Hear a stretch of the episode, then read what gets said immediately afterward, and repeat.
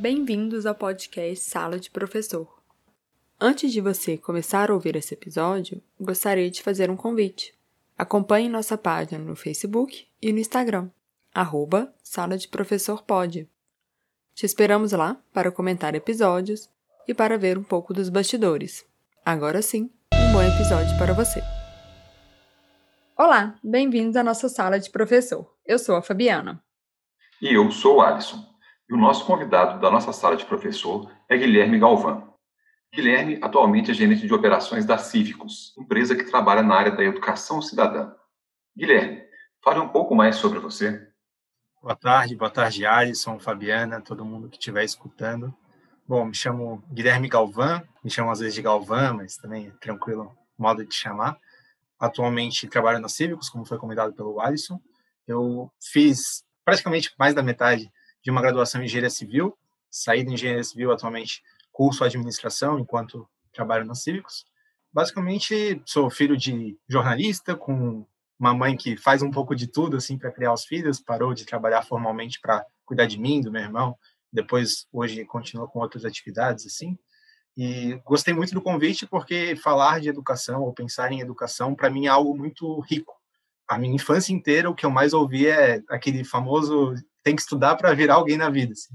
Meus pais têm uma origem relativamente humilde e foi por meio da educação, principalmente que meu pai se formando como jornalista, minha mãe não tem é, não tem diploma necessariamente, mas fez até o ensino médio completo. Meu pai sempre valorizou muito a educação. Então, quando meus pais tinham que abrir mão de alguma coisa, quando eu era criança, quando meu irmão era criança, nunca era da educação. Então, por mais que talvez não sobrasse dinheiro, eles davam um jeito de sobrar um dinheiro para investir em um colégio melhor ou algo nesse sentido.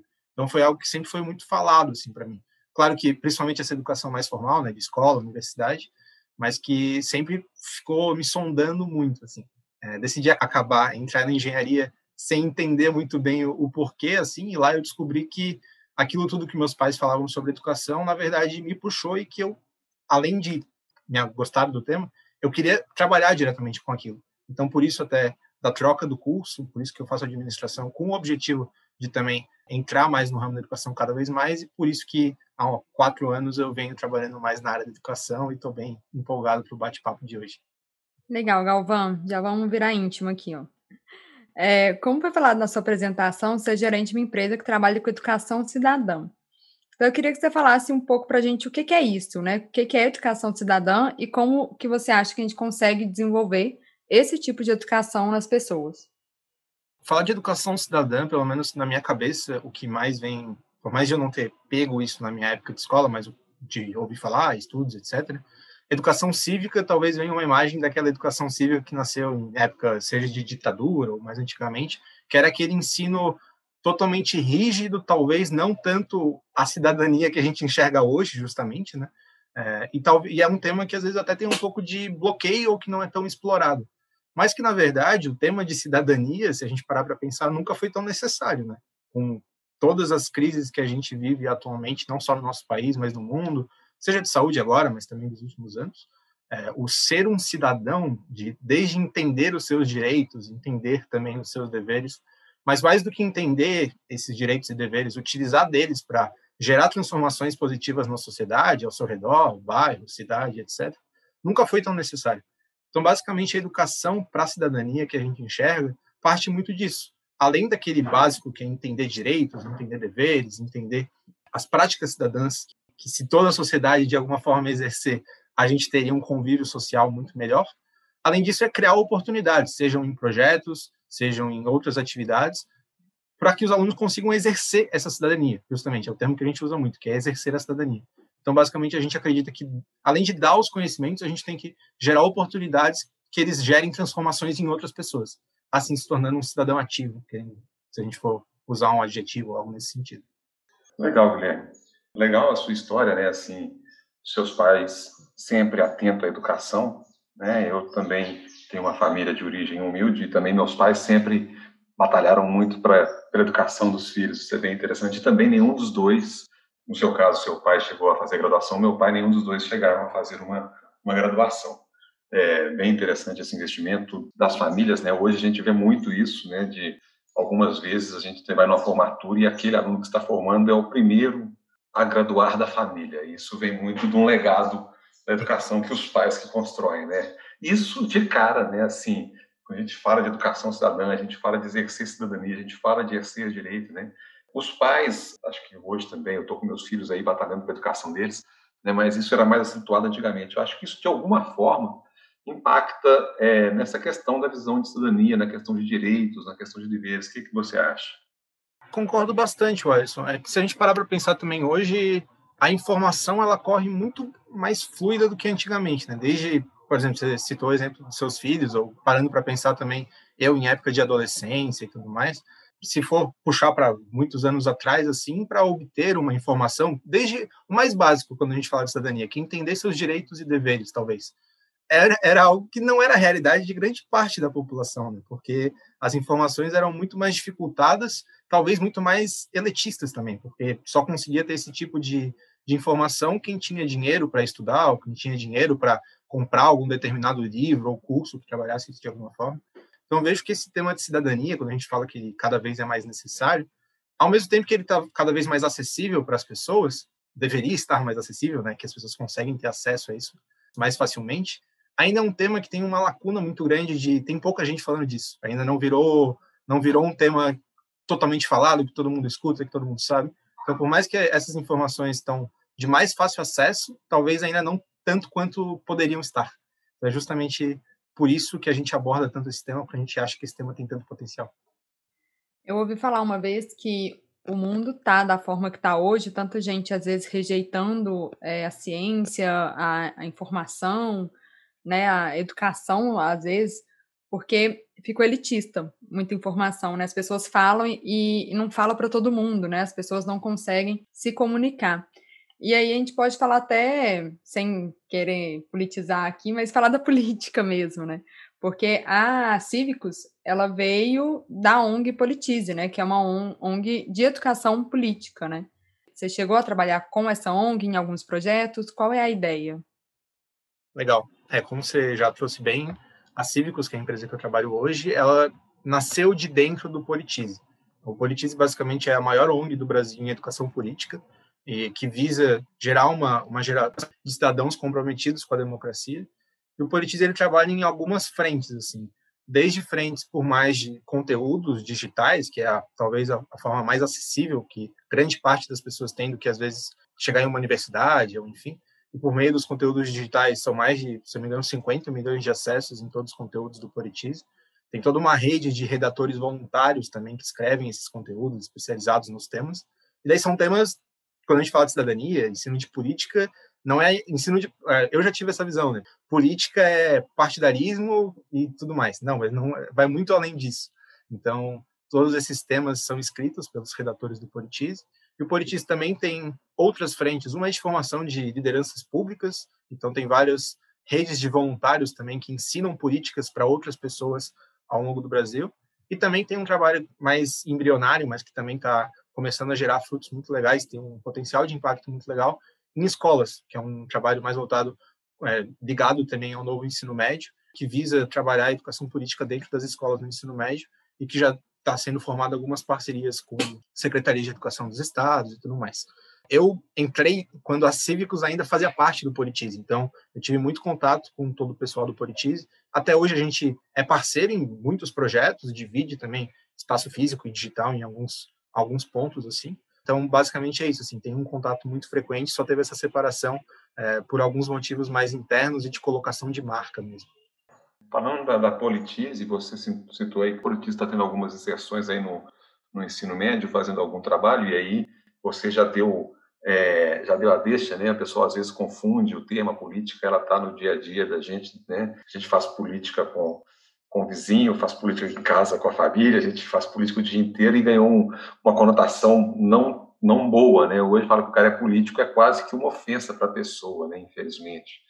É, como é que vocês trabalham isso no ensino médio, por exemplo? Se você souber, né, já que você separou um pouco da, da politice, é, como é que é feito esse trabalho no ensino médio, essa conscientização da importância da política no ensino médio? É, o tema de política e cidadania se liga muito, né? É, então, no trabalho da Cívicos, a gente fala que é ativação de cidadania, mas está muito ligado com parte política também. Então, falando pela Cívicos e pelo Politize de uma forma geral, assim, é, é justamente o que você trouxe, de que, primeiro de tudo, acho que para a gente entender esse ponto, a gente tem que entender que política não é só partido, não é uma ofensa ser político. Por exemplo, você trabalhar qualquer informação com alguém da sua família, uma conversa, isso é fazer política, basicamente. Então, isso está muito dentro do nosso dia a dia. E tudo isso que a gente fala de entender as diferenças, tanto direitos e deveres, quanto também, de uma forma geral, entender as oportunidades que a gente tem de fazer política na nossa região. Então, como que eu posso ser participativo? Né? Se a gente fala, se a gente está com uma visão de político só partidária, como que eu posso ser participativo nisso? Em associações no meu bairro, de alguma forma interferindo, propondo uma criação de alguma lei na minha cidade, por exemplo.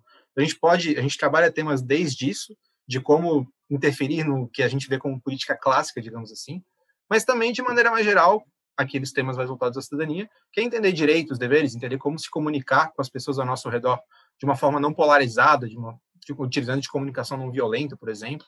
O trabalho voltado à educação política ou educação cidadã, no caso da Cívicos até, é, a gente tem um projeto ligado com a Unesco, que fala também de educação para a cidadania global, basicamente é isso, assim, a gente, do, no, no do Politize fala um pouco mais também é, de atuação em suas cidades tudo mais, nesse da Cívicos, como é Educação para a Cidadania Global, aborda mais temas como diversidade, desde questão de imigrações, etc., aceitação de tudo isso. Então, acho que a gente consegue atacar diferentes frentes dentro disso, sabe? Basicamente é isso. Não sei se respondeu totalmente. Sim, sim. É, esse seria o, o, o case de sucesso que estava no site de vocês, do artigo 5 se não me engano, é isso? O do artigo 5 é outro projeto da Cívicos. Basicamente, esse projeto com a Unesco ele está bem embrionário ainda, então a gente ainda está tá em processo de desenvolvimento, basicamente, com a Unesco. Então ainda não chegou aí para a sala de aula.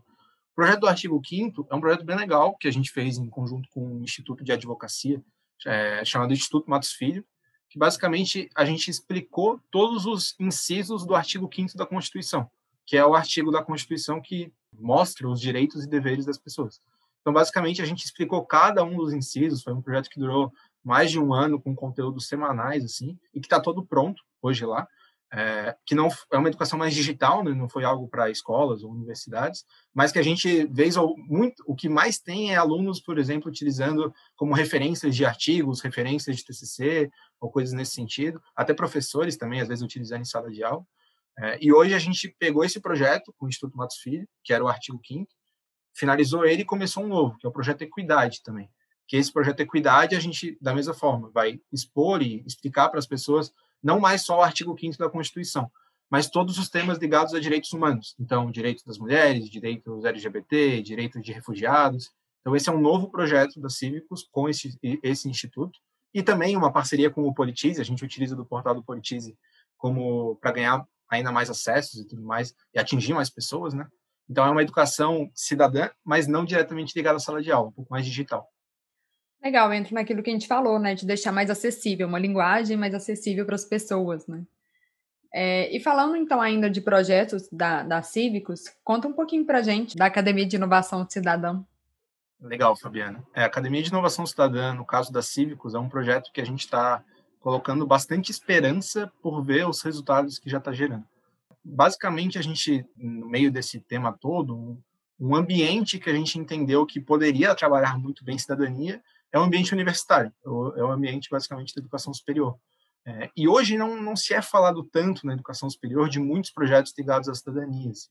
E além disso, um outro ponto que entra é, dentro dessa necessidade é a necessidade de curricularização da extensão, que vem sendo falada. Os programas de extensão façam mais parte da grade curricular dos cursos, basicamente. Então, todo mundo vai ter que fazer, resumidamente, para deixar em termos mais leigos, os projetos de extensão vão ter que ser mais presentes, vai ter que ter uma parcela, se não me engano, é 10% que vai estar presente na grade das universidades.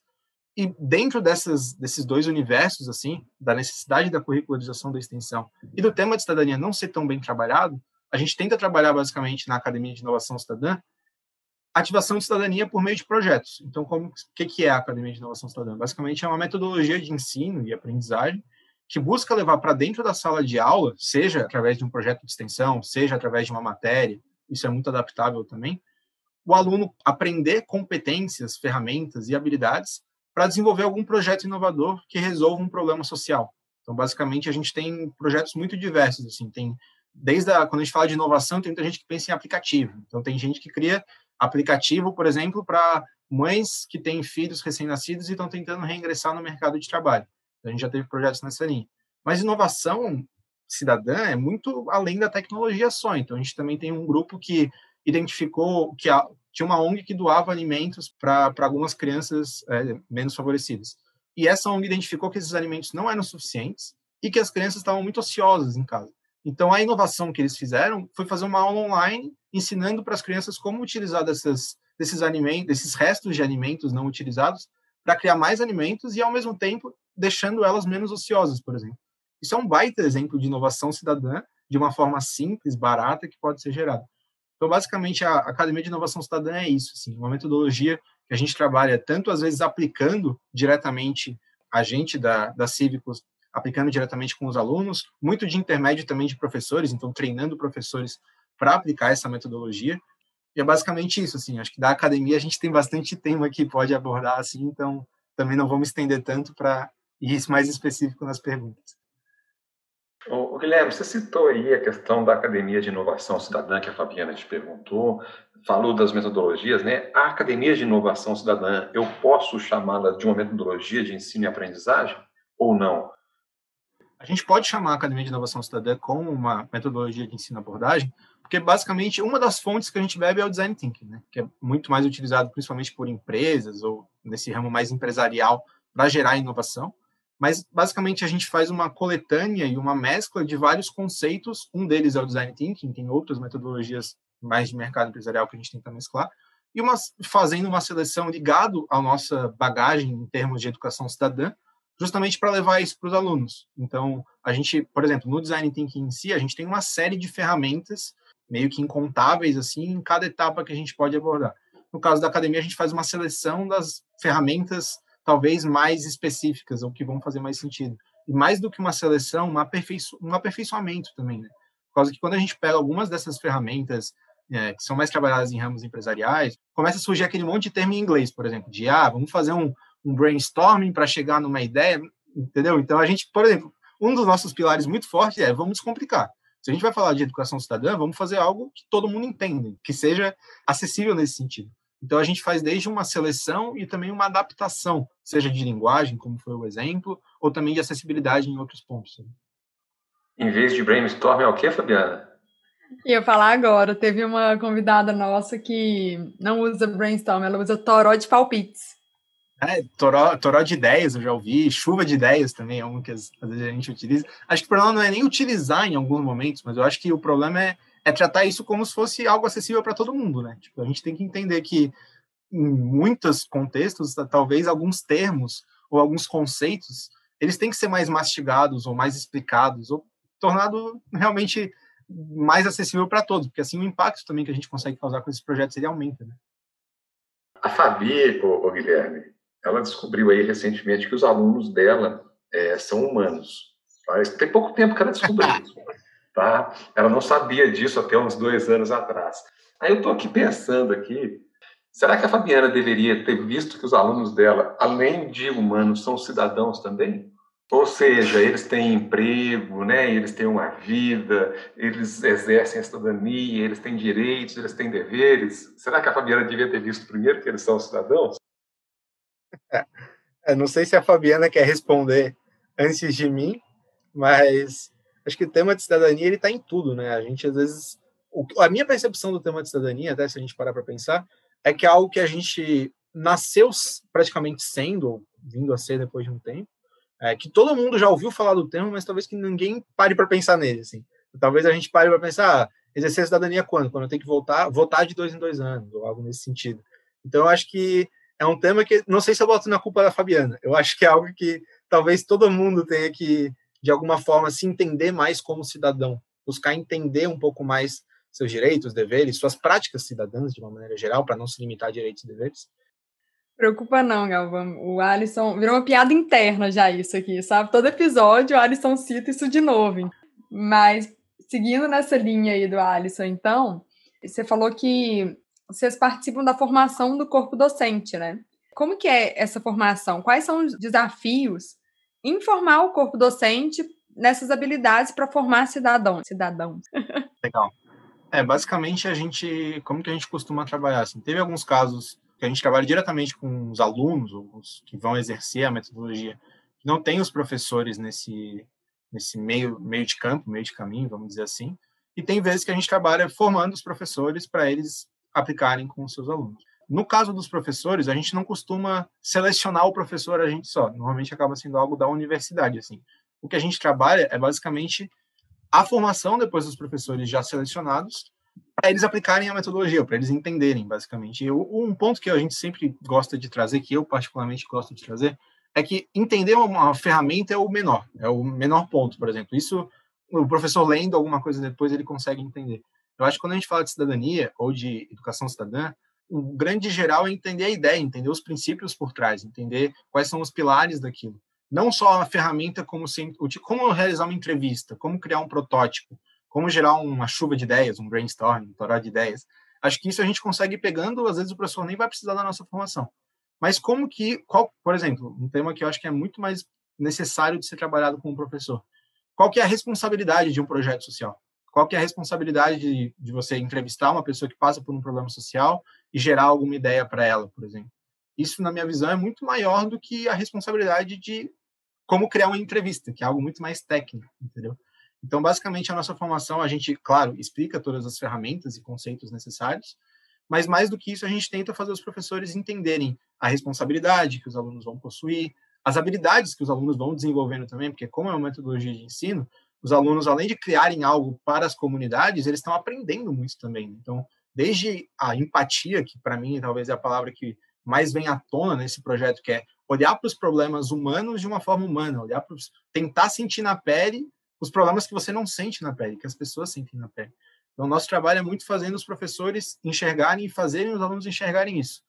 Ah, o problema não é a pergunta que eu vou fazer numa entrevista. O problema é o querer chegar, é, a forma que eu vou fazer, a gente descobre depois. O problema é o aluno chegar na entrevista querendo ensinar alguma coisa para a pessoa que deveria estar aprendendo, que é alguém que passa pelo problema no dia a dia, por exemplo.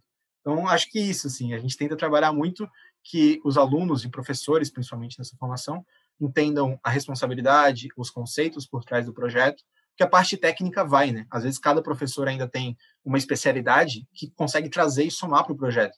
Então, o professor entende um pouco mais de uma metodologia, de algum tema específico, o professor vai somando, claro, isso é, é muito rico, assim, a metodologia é muito aberta isso. É, mas acho que esses conceitos gerais são o que a gente mais trabalha. Guilherme, é, recorrentemente a gente entra num, num tema aqui, né? É, muitos alunos nos escutam e a gente sempre fala de, de, carreira, de vida, projeto de vida, projeto de carreira, profissional do futuro, e aí acaba que sempre a gente bate na tecla, ah, o perfil do profissional do século XXI, as habilidades do profissional do século XXI. E a Cívicos tem isso como um propósito, né? desenvolver as habilidades cidadãs que vão é, proporcionar oportunidades na vida e carreira do, do aluno no século XXI. É, o que, que seriam essas habilidades cidadãs que, que a Cívicos tenta desenvolver nos alunos, né, via uma instituição de ensino, mas que o objetivo final é o aluno hoje? Quais são essas habilidades? Legal. É, acho que a gente não, não, não vou te passar aqui talvez uma lista de, ah, essas são as cinco habilidades que a gente vê, porque acho que é um tema muito necessário de ser falado, das habilidades do profissional do futuro, ou do cidadão do futuro, só que ao mesmo tempo é algo que talvez daqui a um ano já mudou, então, claro que vai sofrendo pequenas adaptações, assim, mas o que, que eu enxergo dessa maneira geral de desenvolvimento de habilidades profissional do futuro, se a gente for resumir em uma frase assim? Quando a gente fala de educação cidadã, é mais do que entender um direito e um dever e sim gerar ação, eu acho que essas habilidades elas são geradas pela ação das pessoas. Nesse caso da academia, por exemplo, na ação de gerar um projeto que resolve um problema social, mas pode ser diferentes projetos também, diferentes ações, não só a criação desse projeto social nessa atividade de gerar ação, eu falo por mim, assim, nos projetos, tanto da universidade quanto da minha carreira profissional também, quando eu mais descobri coisas sobre mim, desde autoconhecimento, sobre ferramentas que eu sei e domino, desde coisas que eu sei fazer que eu não imaginava, não foi quando eu fiquei só lendo ou só absorvendo o conteúdo de uma forma mais passiva. Claro que é uma etapa extremamente importante, mas foi quando eu botei a mão na massa, quando eu exercitei isso de alguma maneira, quando eu gerei alguma ação naquelas ações, aquelas coisas que, uh, por exemplo, apresentar uma atividade para um monte de pessoa.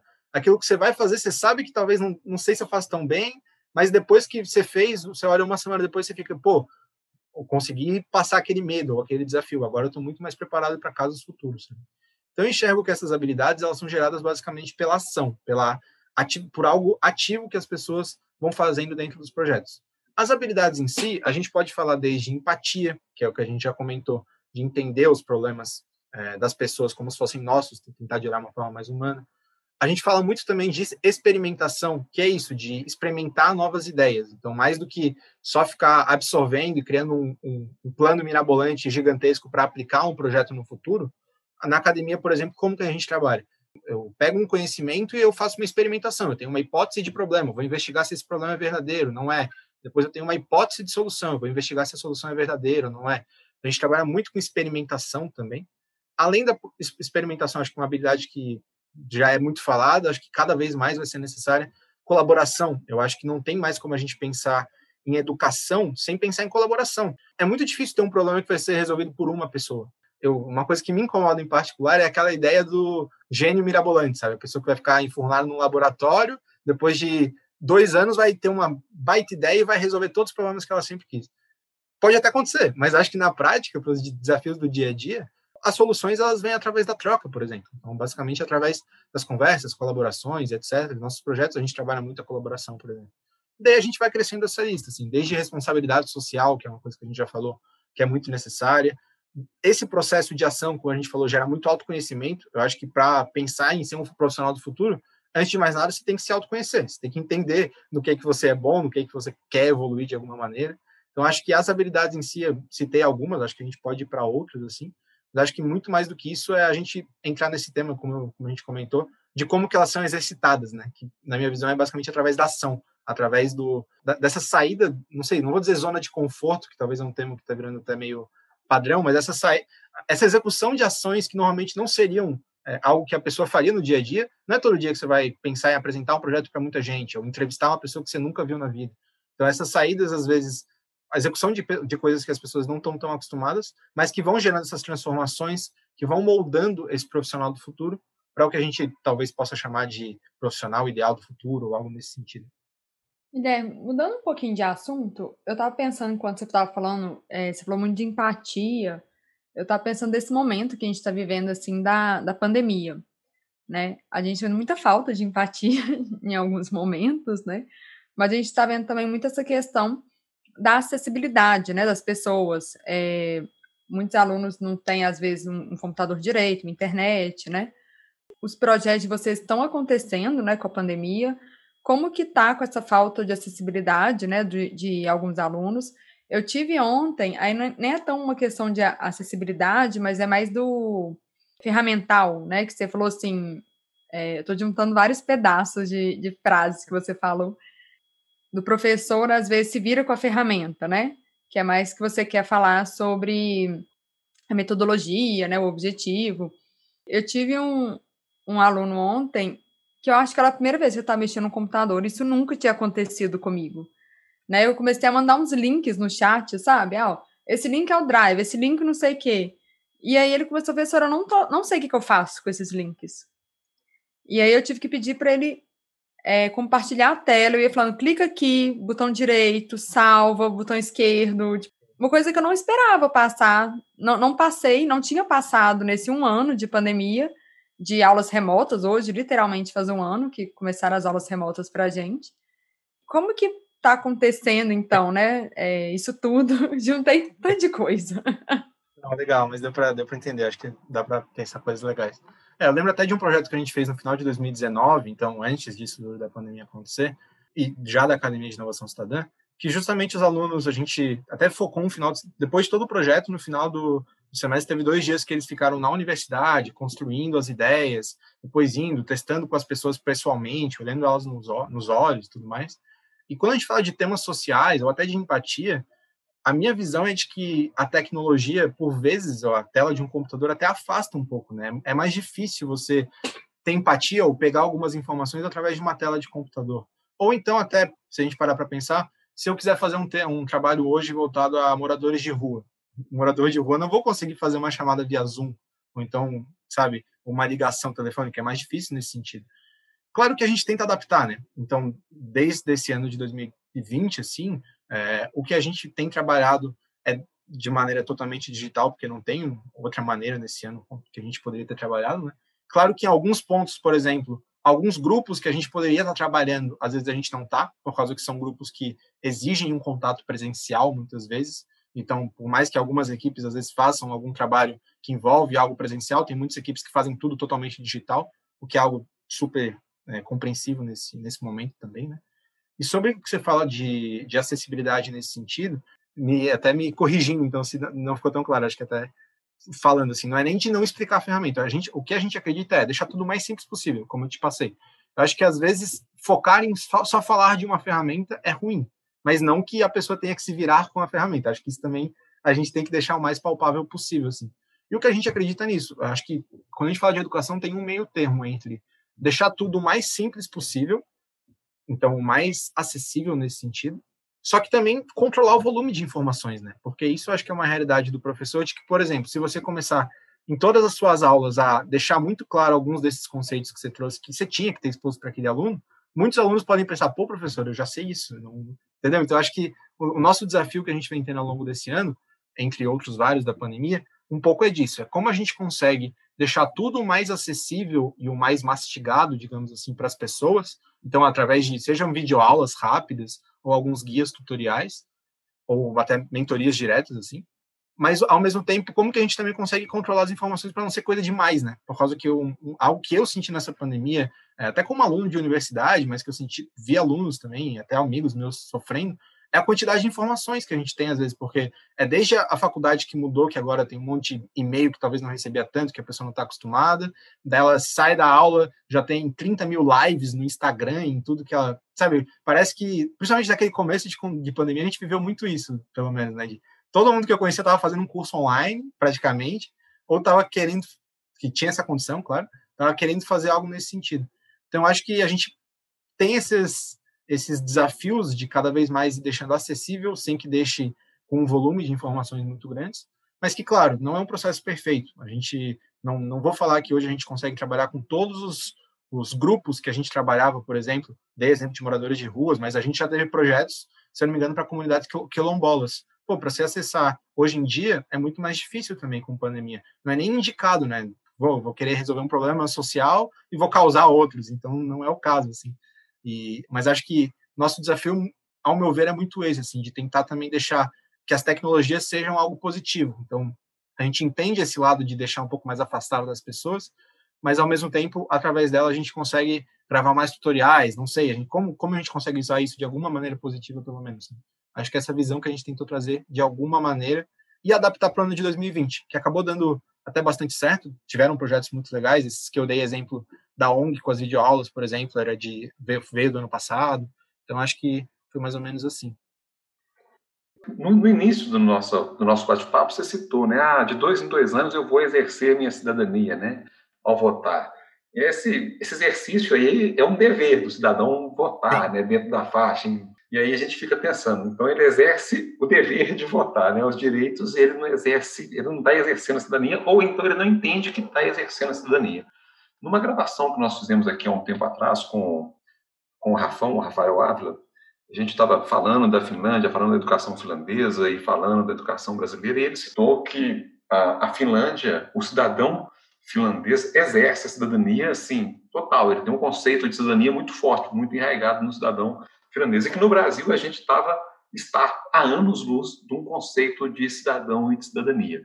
Aí a gente pega, por exemplo, e olha o que nós estamos vivendo hoje, né? E uma das coisas da cidadania, me corrija se eu estiver falando bobagem, é aquela consciência do coletivo.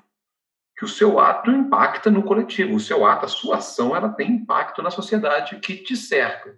Né? E a gente hoje vê, vivendo a pandemia, a gente vê atos que afetam toda a sociedade e o brasileiro parece que ele, às vezes, não percebe que uma ação dele tem impacto na sociedade e que isso é uma falta de de noção de conceito de cidadania. Você acha que realmente nós brasileiros estamos aí engatinhando na questão da cidadania? Muito legal a questão, Anderson. Acho que tem muito a ver com o nosso bate-papo. E, é assim, eu, eu, vejo que, por exemplo, o exemplo que você deu de a pessoa fazer alguma ação, exemplo mais, talvez, comum, infelizmente, hoje, que é de pessoas furando quarentena quando alguma cidade está em quarentena, ou algumas ações nesse sentido tem dois lados, assim. Tem um lado que é responsabilidade muito dessa pessoa, que não está tá ignorando o senso de cidadania, ou não está nem é, se preocupando com o outro nesse sentido e está expondo em, em, risco, por exemplo, sua vida ou a vida de outra pessoa. Mas nesse contexto mais histórico, até que você trouxe, quando a gente para para pensar no Brasil, em termos de desenvolvimento social e tudo mais, tem um contexto histórico muito grande ali por trás, que infelizmente hoje a gente vem vindo à tona. Acho que um exemplo que eu penso é o. Vamos falar de jeitinho brasileiro, por exemplo, que é algo que a gente conhece como algo tipicamente brasileiro. Claro, a gente pode olhar de uma maneira mais positiva, de usar criatividade para resolver algo, e isso tem um lado muito bom, mas o jeitinho brasileiro também é visto como passar a perna na, na pessoa para tirar algum proveito, sabe? Acho que não, ter, não teria um, um conceito para falar de cidadania de forma mais didática do que esse de um exemplo ruim, né? Porque não, o jeitinho brasileiro, que bom se fosse agir de alguma maneira criativa, mas pro bem das outras pessoas também. Então, acho que no Brasil a gente tem muito disso, assim, é, desde questões históricas, como eu falei, que vieram formando, vamos dizer, a identidade do povo brasileiro. Não, não dá para a gente generalizar, claro, né? Que vai ter pessoas que exercem a cidadania muito melhor do que alguém que mora na Finlândia. Só que, de maneira geral, a gente acaba caindo em conceitos como jeitinho brasileiro. É, e daí, eu acho que, trazendo agora esse momento mais recente, que foi o exemplo que você utilizou, eu acho que esses pontos, eles só são mais...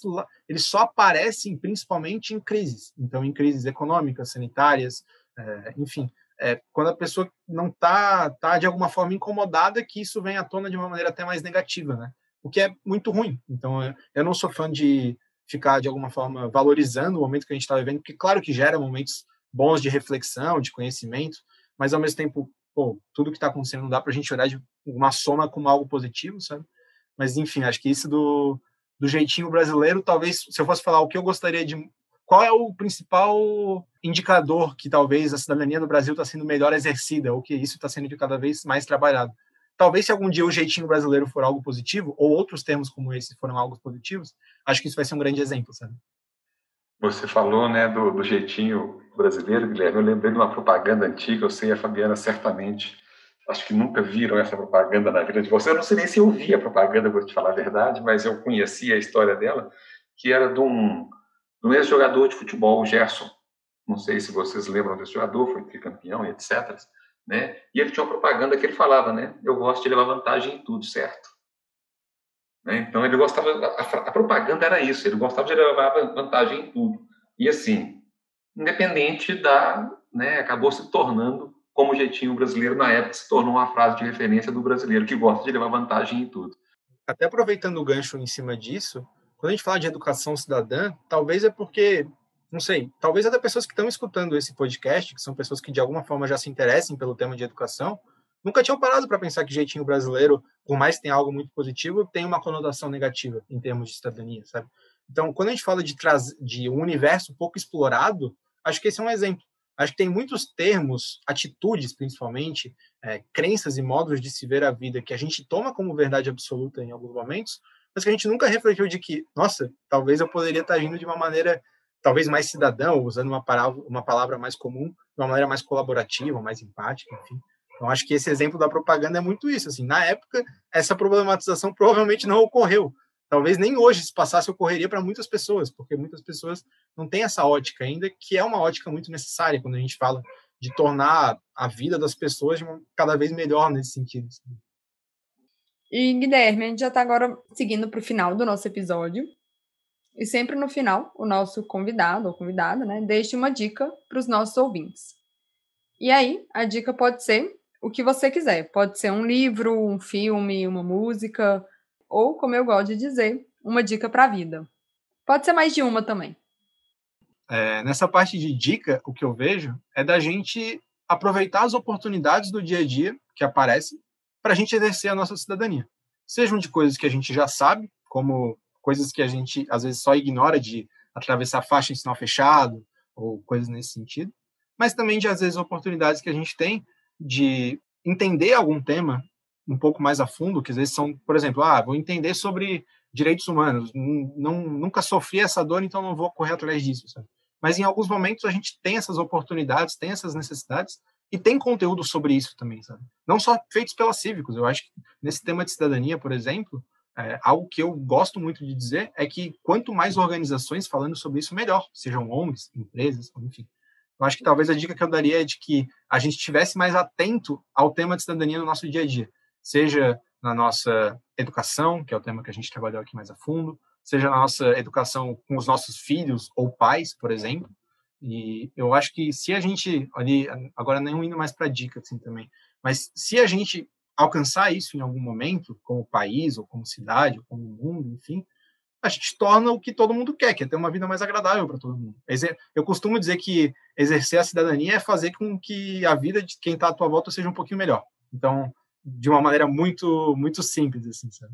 Então, acho que se a gente estiver um pouco mais atento para isso e exercendo exatamente isso no dia a dia, aproveitando essas oportunidades, a gente consegue gerar essa transformação. E se a vida da pessoa que está próxima à nossa fica melhor, a nossa também fica, né?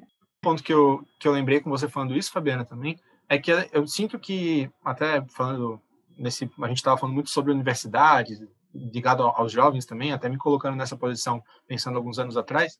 Às vezes a gente tem uma vontade de mudar o mundo muito grande, né? E daí a gente fica traçando grandes projetos, que quando a gente conseguir tal projeto, ou tal cargo, ou tal ação, a gente vai conseguir gerar uma mudança muito grande. E o que eu fui entendendo ao longo da minha trajetória de vida é que sim, tem essas oportunidades grandes que às vezes aparecem, mas tem muita coisa que não é uma grande oportunidade, são pequenas ações que a gente vai fazendo.